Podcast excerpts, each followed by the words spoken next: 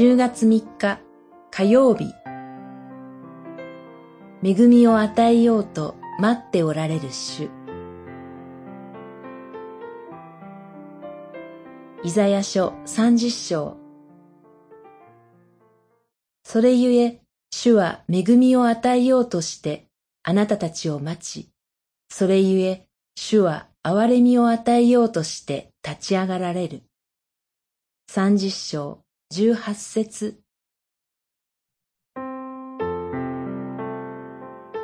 エルサレムを都とするユダ王国は、この時、アッシリア帝国の脅威にさらされていました。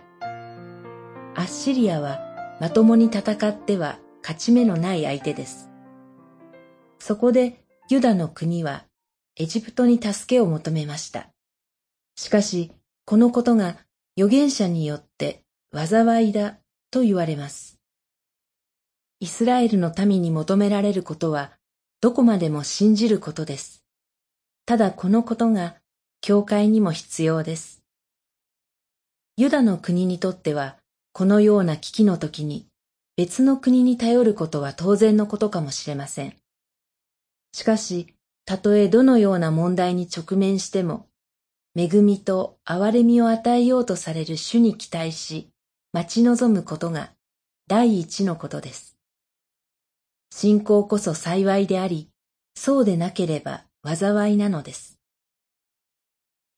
私たちは今日一日も主との関係を新たにされたいと願います。私が主に叫ぶとき、この方はその叫びを聞かれる唯一の方です。そして私が主に目を向けるとき、この方は私の行くべき道を指し示し、導いてくださいます。主ご自身が私たち罪人を待っておられるお方です。預言者によって自らの罪があらわにされたときに、心からこの方に立ち返る。そのような私たち一人一人を主はご自身の喜びとされるのです。祈り。あなたが罪人の私たちを待っておられますから、私たちも心から立ち返ることができますように。